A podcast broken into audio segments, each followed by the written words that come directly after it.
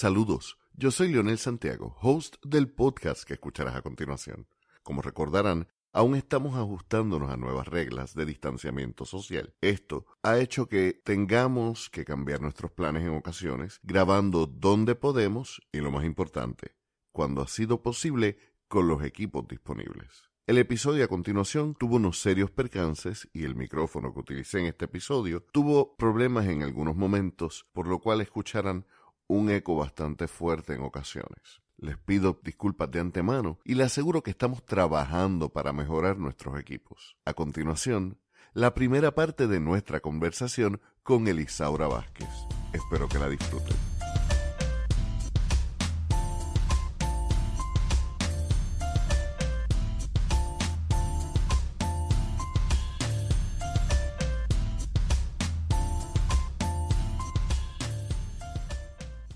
Saludos y gracias por escuchar este tu podcast para que digas algo.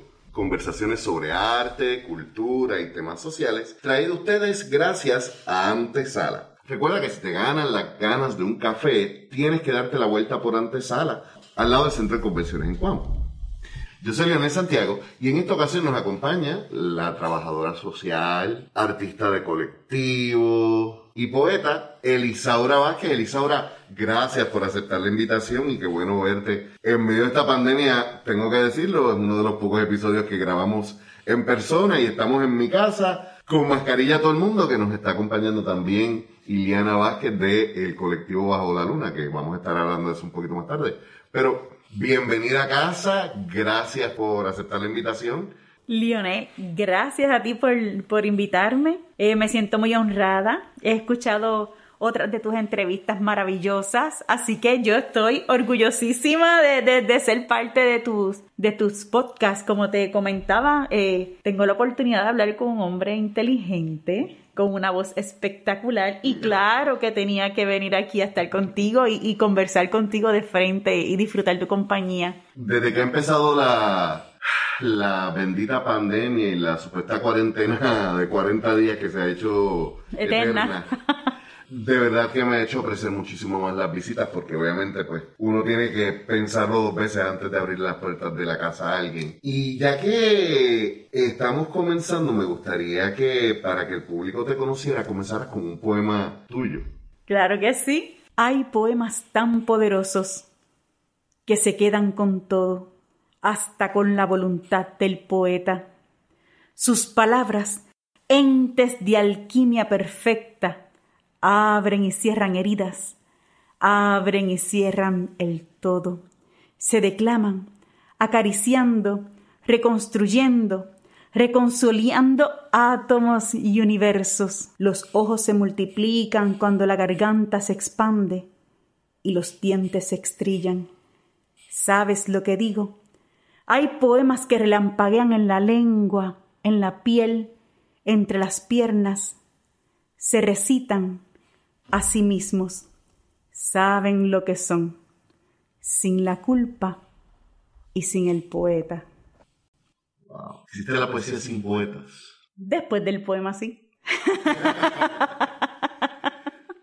Había alguien, no recuerdo de dónde lo sacó, tenía un amigo que decía, cuando uno escribe un poema y lo comparte, el poema deja de ser tuyo. Totalmente. Y el poema deja de ser tuyo y empieza a ser de quien lo escuchó y quien lo interpretó de nuevo y quien le dio otras veces otras definiciones que son a veces hasta mejores que las que uno hubiera pensado en el momento. Se desprende hasta de la musa que lo generó. Sí, como la música. Eh. Hay canciones que yo creo que todo el mundo le ha dedicado a alguna pareja y todo el mundo se le ha dedicado a alguien distinto todo el mundo le da un contexto distinto. Sí. Y hablando de contexto y poesía, ¿cómo Elisaura, la trabajadora social, eh, una mujer que principalmente está interesada en las causas sociales, en la lucha contra la desigualdad, ¿cómo nace ese amor por la literatura y ese deseo de escribir, no solamente de, de ser fanática de la lectura de la poesía o de la literatura, sino de sentarte a escribir? Pues mira, sucede que yo me encuentro primero con la poesía antes que con el concepto de su justicia social. Y eso viene de que yo tengo una abuela o tenía una abuela poeta, eh, bibliotecaria, y cuando me tocaban los veranos con mi abuela, esa señora empezaba a hablarme de todos los libros y de los autores y a declamarme y las conversaciones eran sobre Julia de Burgos, sobre Clara Lea, que yo no sabía quiénes eran, pero ella ya me estaba contando todos los chismes de ellos y de los corajes que, que, que, que ella pasaba cuando habían desavenencias entre, entre estos poetas y los temas políticos. Por ejemplo, el famoso chisme de que Luis Muñoz Marín este, era amante de Clara Leal y después estaba con, con Mendoza y mi abuela se enojaba por eso. Imagínate, yo era una niña. una niña. Así que, que, que, hablar de Plater y yo y del principito, siendo una niña, sin, sin entender la importancia de los textos que, que ella estaba abarcando conmigo mientras limpiaba por la casa, doblaba ropa o fregaba. Y mi abuela era una maravillosa declamadora. Y yo juraba que todo el mundo podía hacer lo mismo, que era, era normal, que eso era lo que pasaba en todas las casas. Nunca encontré un, una barrera o un temor para aprenderme algo de memoria y repetirlo. Inclusive ella una vez le regaló a mi papá el cancionero del Banco Popular, que era un, un libro.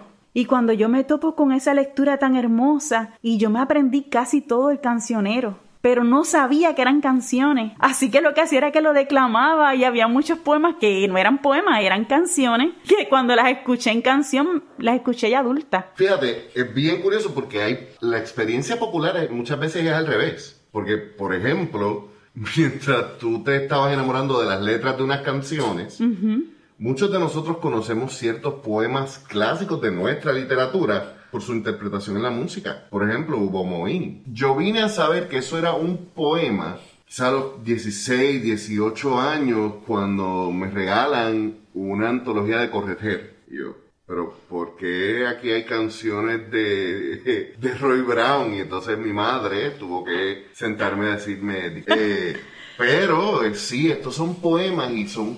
Y, y eso es un largo, es un, hay un largo historial de, de poemas convertidos en canciones. Pero también eh, es bien interesante porque entonces dice un detalle que a mí me pasó también. Aquí en casa se nos fomentó desde pequeños el amor por la lectura, el amor por las artes. Mi mamá canta, mi papá tiene un don de palabra muy grande. Entonces, mis recuerdos, por ejemplo, de la niñez cuando yo estaba en el hospital, era que mi papá para entretenerme me declamaba en la brecha.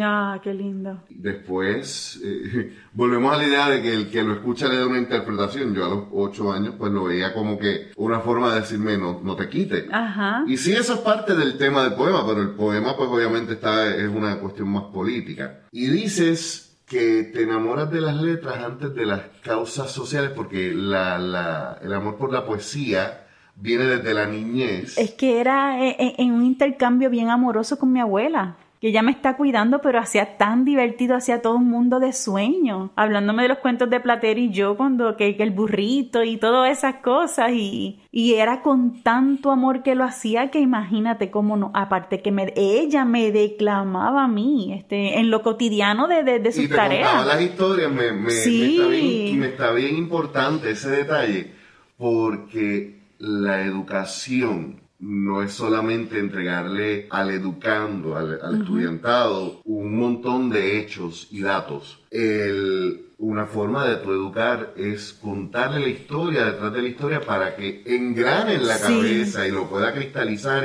Eh, el mismo, hablando otra vez, por ejemplo, de Luis Muñoz Marín, el, poeta, el poema de Pablo Neruda. Pablo Neruda escribe un poema de Luis Muñoz Gusano y lo tira por el piso, lo restriega y uno como puertorriqueño, que quizás conoce muy poco de, de la historia de- en el contexto de Latinoamérica, escucha eso y dice, coño, qué fuerte, este, o sea, Neruda ni siquiera es puertorriqueño, ¿qué rayos está hablando? Pero cuando tú entiendes el contexto del momento histórico en que Pablo Neruda vivió, Ujú. las situaciones que tuvo Chile con Estados Unidos, ahí tú, tú entiendes que hay unas razones para las cuales él tuviera Sí. el valor de escribir eso. que era- bien acompañado con una historia y mira cómo, cómo la formación y principalmente el amor, Leonel, el, el amor y el cariño y la importancia de la familia en la formación de, ¿verdad? De, de- de los dos y las pequeñas. Cuando ya luego paso, ¿verdad? Que luego lo vamos a estar tocando abajo la luna, que yo me encuentro con Iliana,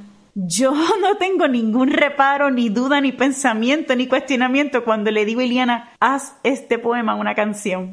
Iliana me mira y, y como e- e- ella me mira, ¿qué tú quieres? Y yo con toda la naturalidad, pues, pues sí, una canción. Porque ya yo sabía que los poemas se volvían canciones. Sí, ya tenía. Ya, ya estaba acostumbrada a ver los poemas como. a las canciones como poemas musical- musicalizados. Sí, sí, sí, sí. Mi amor por el rap, por el buen rap, empieza porque como a mí me pasaba lo mismo de que yo no solamente se- me sentaba a escuchar una canción, yo, por ejemplo, papi me dijo, nunca me olvido, teníamos un equipo técnico en casa con el plato de 45. Recuerdo que papi tenía unos discos en pasta de Silvio Rodríguez, todavía deben estar por ahí. Pero entonces él no me, no era que lo ponía, él me decía, léete las letras que están en el disco Sí, me parecía magia sí. el cómo tú podías contar una historia que significara otra cosa distinta a lo que estás contando. Porque eso es la poesía. La poesía solamente es la transformación del lenguaje. Saludos a Marieli Marrero, profesora que me enseñó eso. Y cuando tú transformas el lenguaje, le abres unas posibilidades tan grandes a esa mente. Y si coges una mente fresca, joven, maleable y le inculcas ese amor por la poesía, termina siendo casi un vicio.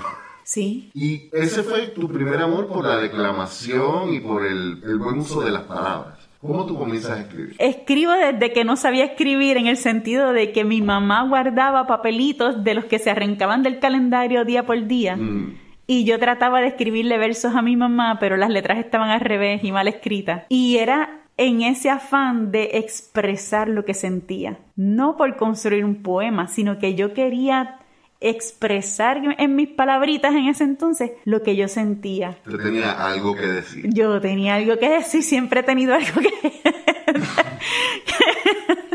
Siempre que decir porque es, es como algo compulsivo, esa necesidad de expresarme. Ay, Liana, que está aquí con nosotros. Saludos Ileana que está recuperándose de la primera dosis de la vacuna. Ajá, y de, y de un sándwich que se comió de, de Ponce, una tripleta. Una primera de Ponce. Bendecido y pico. Ese comentario que haces también me, me bien interesante. En conversaciones anteriores eh, hemos hablado de que para ti la, la literatura es más una herramienta Sí, que, que una disciplina. Yo lo veo como una disciplina principalmente porque aunque sí estoy convencido de que el artista generalmente debe tener un compromiso social, yo generalmente no me acerco al papel para escribir algo por deporte, por ver la tinta correr. no. Puedo darme ese lujo de vez en cuando. Sin embargo, en tu caso, eh, es totalmente contrario. La, la literatura para ti no es este arte estudiado que, y no lo digo para menos. No, no, con- lo comprendo, sí. Tu trabajo artístico no se ha formado en la literatura, en la lectura, sino en la práctica, porque trabajadora social al fin, Sí. tu enfoque es el estudio social, lo cual de por sí, más en una sociedad tan convulsa como esta, exige un fracatán de tiempo. ¿Cómo entonces tú pasas de empezar a escribir esos, esos versos a tu mamá? ¿Y cómo tú llegas a, a decir, fíjate, yo tengo algo que decir?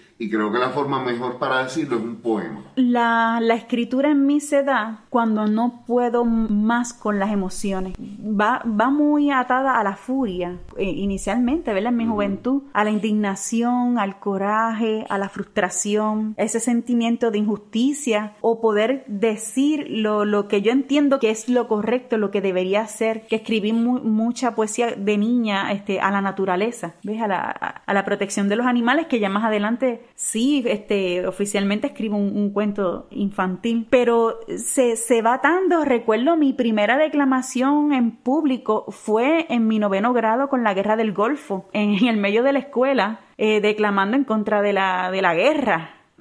Pidan paz a gritos y con todo el corazón, porque solo nuestro amor será el único abrigo para aquellos que se han ido a luchar sin amigos en un lugar desconocido. Y así terminaba y eso fue bien doloroso porque yo miro para el lado y está mi amiga llorando porque su papá está en, en- en el conflicto bélico, como le quieran llamar. Y yo veo a mi amiga llorando y te lo digo, ahora se me paran los pelos. ¿Por qué mi amiga está llorando? Y si, si tiene un padre amoroso y yo no quiero que haya esto. Así que, ¿qué tenía? Pues la poesía. Y me esgalillé allí en el patio de la escuela, pero tengo cuánto, 14 años tal vez. Así que ahí se va uniendo mi uso de la poesía en la acción social y que yo entendía desde muy joven que era una forma de llamar la atención. Primero porque cuando yo declamaba, qué linda la nena, en el sentido de que, ay, mira, una nena, sí, una nena, wow, lo dice de memoria. Y, y el que lo dijera de memoria llamaba la atención. Así que entendía el poder que tenía decir algo de memoria, ya eso nada más, no importa lo que yo estuviera diciendo, mira lo que hace, llamaba la atención. Así que ya después yo voy incorporándole, pues según mi madurez y, y, la adquisición de conocimientos, entre otros, pues iba insertándole pues otros elementos, donde ya finalmente le, le vamos, ya tú ves que vamos insertándole instrumentos musicales, musicalización, eh, otras voces. Ya un evento y ya este algo, a quienes no han visto Bajo la Luna es una, no es un show, es una experiencia. Qué lindo, gracias. Eh, me, me parece importante el que hable de esto, creo que fue Wyclef Jean, el rapero, productor musical, que en un momento decía que, que mucha gente se le olvida que el discurso político tiene mucho poder y son solamente palabras. Que una predicación puede cambiarle la vida a un ser humano.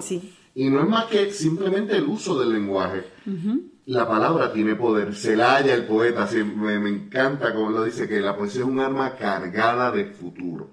Quizás por eso eh, es bien normal el ver la poesía como un arte sin darnos cuenta que también puede fungir como entretenimiento.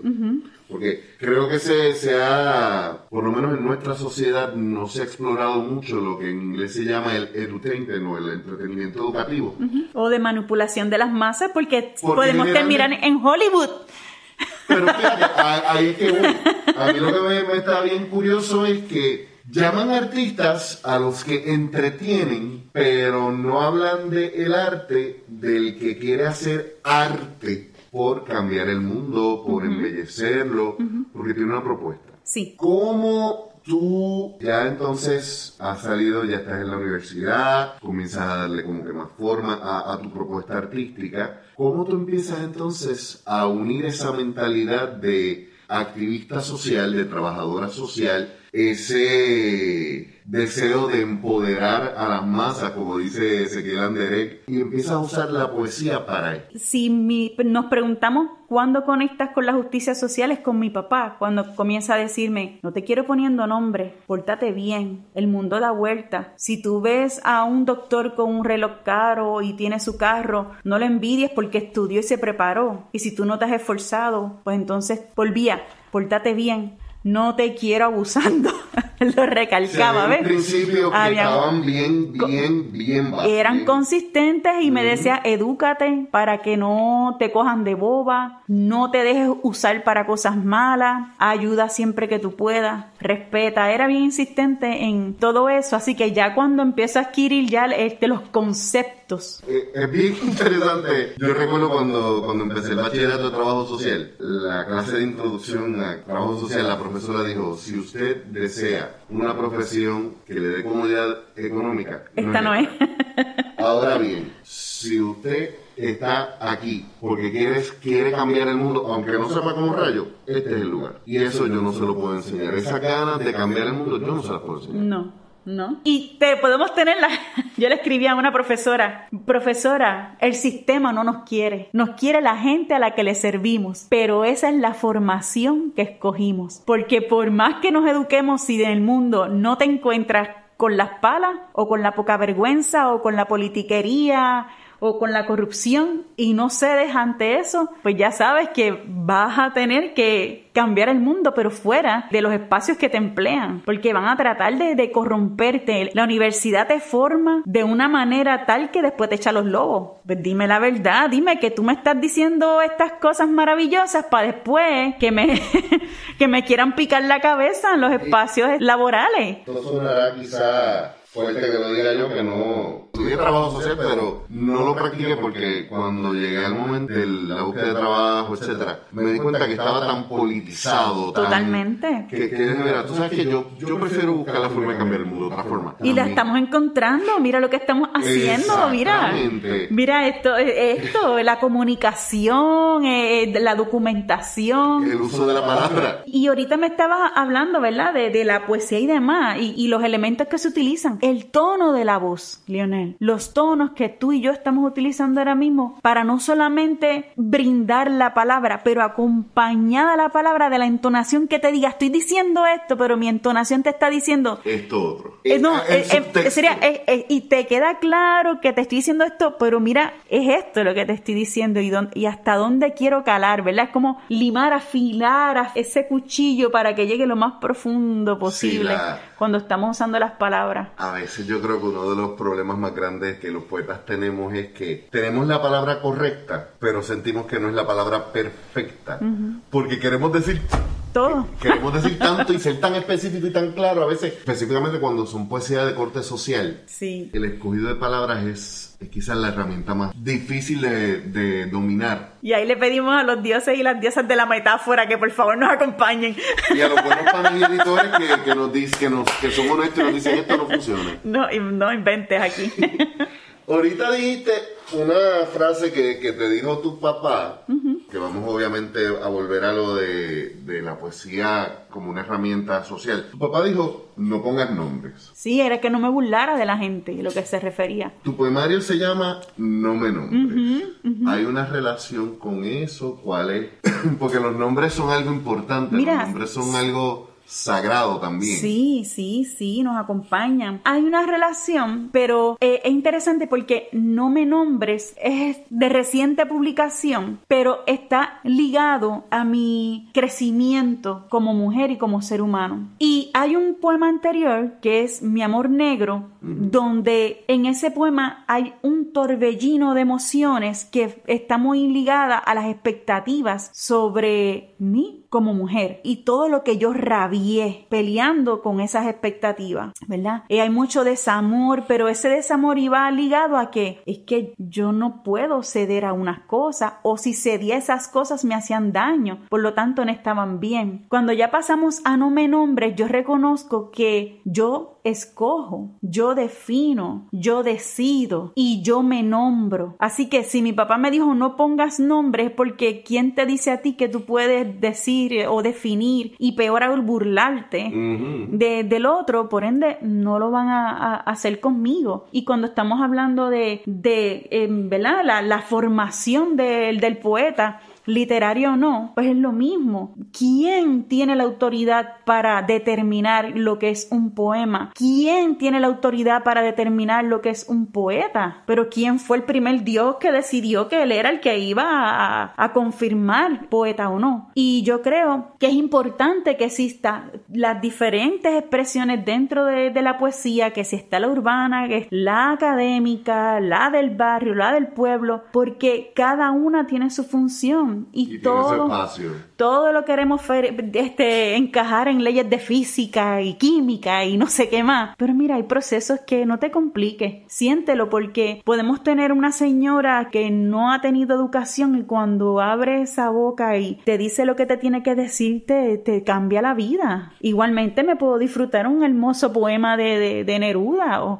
o, te- o de sí o Julia de Bulgo. que, que- que- que eso es innegable quien no se estremece ante un poema de, de Julia de Bulgo así que es lo mismo ¿vale? ya hablando de, volviendo un poco al trabajo social un niño baila canta pinta construye mezcla hasta que tú le dices eso no se hace así y después queremos personas creativas no queremos personas que copien a las otras queremos gente feliz pero decídanse Si no puedes tener las dos cosas a la vez. Decídanse, claro. No recuerdo quién fue que dijo que todo niño nace artista, es que la sociedad lo convence de lo contrario. Pero claro, pero imagínate que me hubiesen dicho a mí no, tú no puedes, o eso no se hace así. Yo estaba teniendo mi proceso natural y gracias a Dios nadie se metió conmigo. Y ya es tarde para que se metan conmigo, es muy tarde. Ya, ya tú estás demasiado, Demasiado tarde, diablo, no te gustó, pues, pues, pues lo lamento, pero yo tengo otros amigos y amigas que yo creo que te pueden interesar. Y exacto, también hay que, que reconocer que el gusto personal tiene validez. Claro. Y lo bueno es que conocemos artistas y poetas y escritores de los que tienen unas voces muy particulares, que si no te gusta la mía, a gustar la otra, yo siempre lo he dicho. Y los temas también que se Exacto, tocan. yo a todo el mundo yo le digo a la gente, a todo el mundo le gusta la poesía. Lo que pasa es que no todos conocen poetas que les gusten. Exacto. Son cosas bien distintas. Tienes mucha razón. Ahí entonces donde el tema social comienza quizás a tener mayor importancia en tu trabajo. Totalmente. Hay una particularidad que, que quiero señalar desde mi perspectiva privilegiada de varón cis eh, heterosexual. Me es bien interesante que toda poeta fémina que yo conozco tiene al menos una pieza donde toca esa, esa situación de qué significa para mí el yo ser mi propia mujer. Sí. Y sabemos obviamente que, que la, la pieza clásica siempre es a Julia de Burgos y creo que, que- que hay una afinidad ahí. Sí. ¿Cómo te ha ayudado el, tú escribir esos poemas para clarificar esa definición tuya personal individual donde no tiene nada que ver lo, lo que la sociedad diga? Porque hablas de, de un proceso que casi suena, lo, lo podemos analizar desde el punto de vista de casi de autoterapia. Sí, de- es que es. Lo mencioné también en el episodio donde hablo sobre la creatividad. El arte en general es una excelente forma de, de uno explorar sus propios sentimientos. ¿Lo haces como una forma de explorarte o lo haces como una forma de decirle al mundo, no jodan? Mira, las dos cosas. Porque cuando me topé con la compilación de los poemas, tú estás escribiendo, pero la, el arte no te pone las barreras que te puede, las amenazas serían, que te pueden traer, enfer- digo, yo recomiendo totalmente los procesos terapéuticos con, Obviamente, sí. con profesionales competentes, sí. Ahora estamos hablando cuando lo hacemos de manera informal y ahora me explico. Cuando yo estoy compilando mi poesía que yo empiezo a leer, yo me fui dando cuenta, Elisaura, las ideas que yo tenía en cada momento histórico, cómo yo me concebía a mí misma, al mundo y lo correcto según mi rol, mi rol asignado, ¿verdad? Por, por género o por el, eh, el tiempo que se estaba viviendo o por lo que me estaban diciendo otras personas. Y tuve que pasar por un proceso de, la palabra sería compasión conmigo misma, porque me dio un coraje. Pero ¿qué podía hacer? Porque de dónde iba a sacar más información. Así que ese poemario, Mi Amor Negro, trata todas esas cosas que yo me tuve que arrancar de encima y después perdonarme que hubo un momento en que dudé que no quería publicarlo. Pero está tan cool.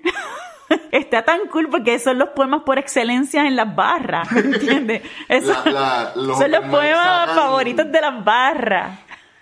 Y hablando de esos poemas, quisiera que compartieras uno de esos poemas, pero antes una pregunta. El proceso de escribir, el proceso de editar y la decisión finalmente de publicar son como que tres procesos que son Ay, horrible. son, son medio purgatorios. Y- pero en ese proceso de, de uno escribir un libro, y justamente cuando está pensando, esto yo no lo estoy escribiendo para escribir, sino para publicar, hay piezas donde uno quizás dice, espérate, esto es demasiado personal, esto es quizás demasiado, todavía se me hace difícil. Nos Tú- vulnerabiliza. nos vulnerabiliza. Totalmente. Tuviste entonces ese proceso. Claro. Hubo Claro. que no. No, no. Tú eres valiente así. Dije lo que me- he dicho lo que me ha dado la gana, la gana decir. Tampoco soy tonta, ¿verdad? Yo tenía una profesora que decía no le digas al enemigo cómo cortarte la cabeza, que, que averigüe cómo lo va a hacer. Voy a citar, voy a, Ah, voy a sí, esa frase. Lourdes Martínez, mi profesora de trabajo social, porque como siempre fui una, una joven impetuosa, fui una niña impetuosa, Y impulsiva. Y, Y lo y y lo sigo siendo. Así que esta señora, que pasaba lo mismo con mi papá, Elisaura, pues esta señora maravillosa que daba la clase de, de trabajo social y familia, Elisaura, no le enseñes al enemigo cómo cortarte la cabeza. Entonces ella lo que me pedía era paciencia, me pedía estrategia, porque era puro fuego. y salía, salía al otro lado, pero magullá. Ah, me lo pude haber evitado. No es que no es que seas hipócrita, no es que no es que mientas, es que no tienes que exhibir todas tus cartas. No, no, y, y vamos a ponernos bien, bien cool, bien básicos. Los X-Men. ¿Por qué tú crees que los X-Men van a la escuela del Dr. Xavier? Porque hay que aprender a controlar los poderes o, o- o somos autodestructivos. Definitivamente. Si yo no controlo mis poderes, me, me, me autodestruyo. Y si nos queremos ir con los orichas, que fue lo que le pasó al Changó, ¿verdad? El gran Changó era tan y tan poderoso que si no controlaba su poder. Porque yo, debido a mi formación religiosa, conozco muy poco de las historias. Pues mira, lo que pasa es que en la tradición yoruba, ¿verdad? Desde humildemente hablo porque no pertenezco a la, a la religión, pero me encanta leer de todos los tipos de religión porque en la intervención profesional yo no tengo ningún problema y yo aprovecho las creencias y las bases de las personas para deconstruir o para eso es una fortalecer. herramienta bien clásica de la terapia porque tú estás usando las herramientas que ya la persona posee. Sí, una vez me pasó que esta señora me trae, ¿verdad? Este, la intervención me dice, es que en las cartas me salió que mi esposo me las está pegando. Pues hubo que trabajar con que, bueno, las cartas hablaron, pero tenemos que tener presente también que hay un medio que es el que interpreta. ¿Y qué tal si esa interpretación Exacto. no fue adecuada y, y tú entonces tomas decisiones sin que te conste, ¿verdad? Y, y por ahí, Eh, ta, ta, ta, ta, ta. cosas por las cuales yo no soy trabajador social porque quizás yo no hubiera tenido el tacto para No, fue, fue bien chévere porque funcionó y entendí, bueno, nos vamos a, ¿verdad? Si eso ocurrió, hay unas señales, pero entonces ya nos fuimos a, a lo concreto porque imagínate. Pero hablamos de, de cuando hablamos de Changó, los orichas, que no son necesariamente, no son dioses, sí. pues ellos, ellos también, como en otras religiones, son arquetipos. La mujer coqueta, la, la mujer que representa la maternidad, la El mujer guerrera, fuerte. el trabajador. Así que, de cierta manera, hay varios pataquis o historias que hablan cómo ellos también han tenido que crecer a través de sus errores y sus experiencias. Y Shango destruyó, ¿verdad? Uno de los pataquis que varían, pueden variar la- las historias, pero él destruye a su familia con el poder increíble que tenía y, y en algunas de las historias dicen que él se, se colgó. Pero es que tenemos que saber los poderes que tenemos y cuando digo poder lo digo sí, poder. Sí, la Porque poder. el poeta es poderoso. Mi hijo que me pregunta ¿qué hace? Pues canta punk. ¿Y que yo le digo? Tú tienes un micrófono, hay personas escuchándote. Por favor, tú tienes una responsabilidad. Sé consciente de eso. Y yo soy consciente de que cuando yo escribo un poema y yo hablo de, ¿verdad? Lo, lo declamo y lo comparto, yo tengo una responsabilidad con eso que estoy diciendo y sé hasta dónde estoy calando porque cuando lo hago de memoria, Lionel, ¿sabes lo que tengo? La oportunidad de ver las personas a los ojos cada vez que utilizo una palabra tras Mm. otra. Sé lo que estoy haciendo y lo que yo veo es impresionante. Así que yo veo que el, el poema es como un conjuro. Es, es, es- un encantamiento. Y más cuando lo hacemos, eh, el que el que ha estado detrás de un micrófono en un open mic y que ha tenido el control del público. Sí. Sí, claro. Eh, el tú eres personas como tú, personas como Abel, Sí. que, que pueden tener un público en la mano, eso para mí, yo siempre lo he dicho, eso es brujería. Sí, y hay, hay otro, no sé si has tenido la, la oportunidad de escuchar en, en vivo, hay otro poeta, o Mariloy. O Mariloy. Mira, sí, yo, claro que sí. yo he estado escuchando a Marilo y yo he tenido que girarme y decirle a, a alguna de mis amigas que me acompaña qué es esto. Sí, sí. Porque, claro, uno tiene también unos canales abiertos cuando está escuchando, porque uno se sensibiliza y aprende uno a abrir su- sus canales. Y yo hago, ¿qué es esto? No, y no solamente eso, sino que... Las sensaciones que empiezan a que- correr por uno y dice, ándate para el Y uno, carajo. que, y uno que ha estado en la posición de escritor o de Sí. declamador, ver a otra persona... Impactando a uno. Exacto, es como que tú sabes específicamente lo que está haciendo, lo que tú dices de, de tu ojos, Sí. ¿sabes? Tú sabes, tú sabes los botones que tú estás Sí, apretando. sí. Y en cierta forma es casi un juego. Quería, como te dije, te pedí un poema porque no, no quería continuar sin, sin tener un poema de estos que habíamos, que habías hablado de mi amor negro, donde te deconstruyes como mujer. Si no me quieres, deja de roerme, deja de rondarme, no penetres en mis sueños, no dejes huellas en mis pesadillas, no te pases cual sombra por mi espacio, no me tortures de recuerdos pequeños ni de deseos caducados. No me recojas en la mirada como si fuera tuya. Ya déjame, déjame de verdad, que ya tengo ganas de piel y de besos, de palabras de amor y de caricias. No seas egoísta, que ya tú tienes quien te quiera. De seguro ya sabe querer como se le enseña a querer a las niñas. Lo siento por mi intento. Cúmplele a ella lo que para mí ya no será cumplido. Una noche de estrellas, otra noche en algún pequeño castillo. ¿Qué más da? Borra de mi recuerdo aquel sillón de olvido. Deja que sea su voz la que reemplace mi voz.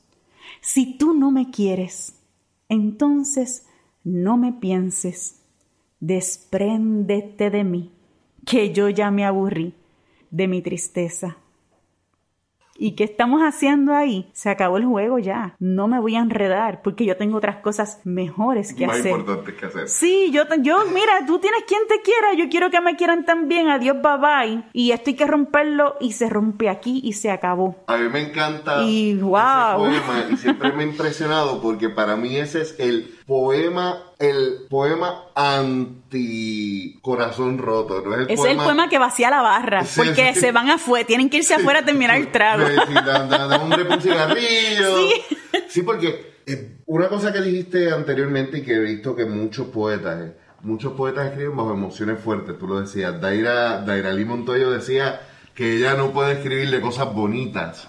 Eh, pero ese poema a mí me gusta porque no es un poema de desamor. Es un poema de, pues, mano, se acabó, chévere. Es que te enseñan a que tú tienes que quedarte ahí hasta que el hombre se decide si va a estar o no va a estar, que se vaya para el carajo. Y no solo eso, también te enseñan que si terminaste la relación tienes que sufrir y llorarla. Sí, Si no también. valió, pues mira, eres feliz. Sí, ya uno se aburre, pero no quedarnos aburridos. En las novelas te enseñan que la que más llora es la que se queda con el que le pegó todos los cuernos en cada uno de los capítulos. Por eso digo de construcción. Estoy esperando que se decida, esperando que se decida y ella está ahí con, con otras mujeres dando vueltas o lo que sea y tú estás dispuesta a, a- hacerte esto a ti misma. No. Esperas que decida, pero no Y tú. parece un poema, ay, que, que el poema de amor, no sé qué. No, no, ya tú estás diciendo, eh, no, me voy a parar aquí. No, se acabó. ¿Que duele? Pues claro, porque Claro. te han enseñado que te quedas ahí esperando que el otro decida qué va a hacer, no decides tú. Mira qué Es cruel, sí. Es violencia hacia las mujeres y las niñas, es violencia. ¿Cómo tú me enseñas a mí a aguantar, a esperar a que otro decida? Porque yo no puedo seguir corriendo con otros. Y la palabra es que usan es correr. Tú no puedes seguir corriendo con otros hombres. O tú no puedes irte a sentir este, otras emociones o otra persona que te trate bien. ¿Qué, qué es esto? Sí, la... Dime si no hay contenido social.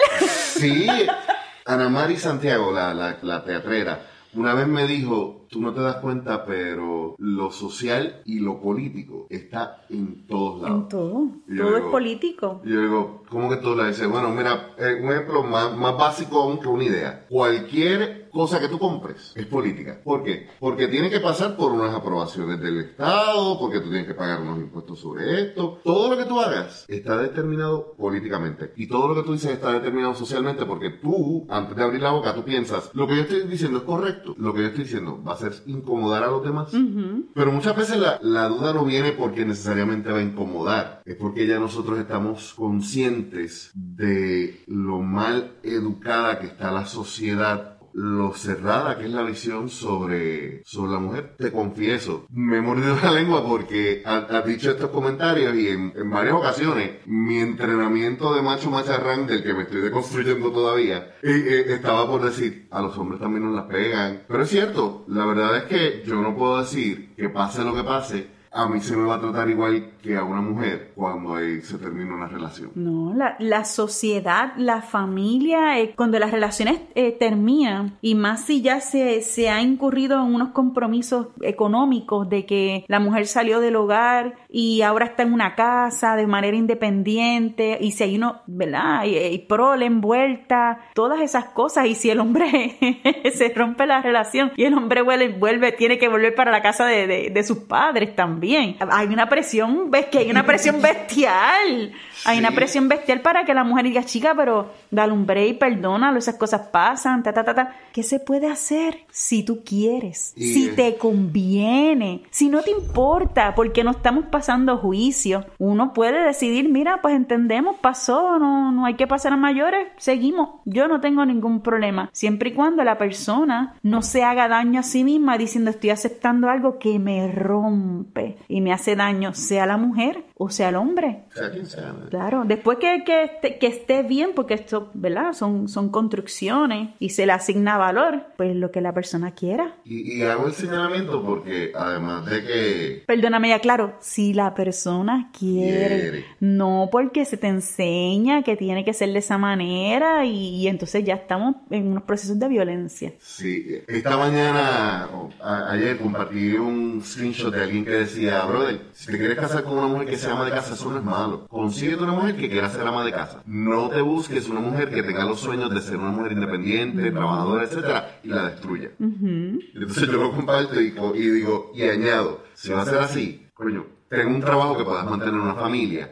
Porque a veces pensamos que la eliminación del constructo social va, va a romper o eliminar unas interacciones y unos roles que en sí mismos no son malos, no son violentos. Lo que es violento es exigir que ese sea el único rol que, que la Sí, persona y tenga la imposición. la imposición. Y en esta sociedad que llevamos 500 años y pico de colonización, todo quiere ser la imposición y todo quiere ser las malas. Volviendo al tema de... Lionel, es que nosotros somos trabajadores sociales ¿no? y, y nos, y nos seguimos Vamos- desviando. Vamos a seguir aquí dando Vamos a seguir teniendo aquí un de trabajo social. Es bien interesante y me es importante tocarlo. Tú usas la poesía como parte de, de las herramientas de terapia. Sí. y has usado la poesía, vamos a hablar de una antología que tienes.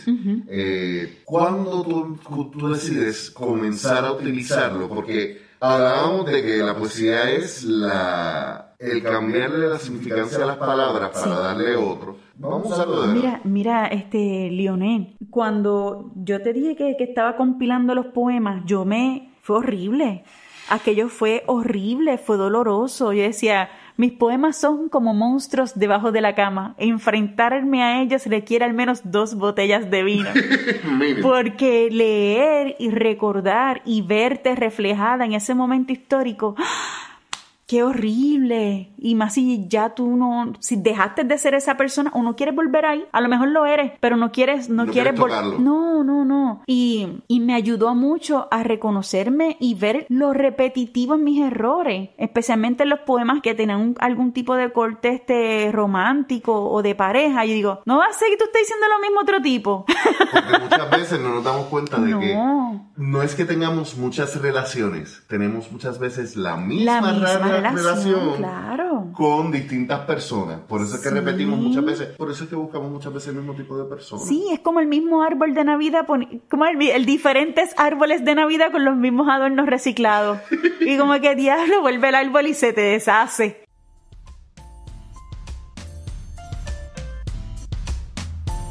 Y lo vamos a dejar hasta aquí el día de hoy. Gracias por acompañarnos.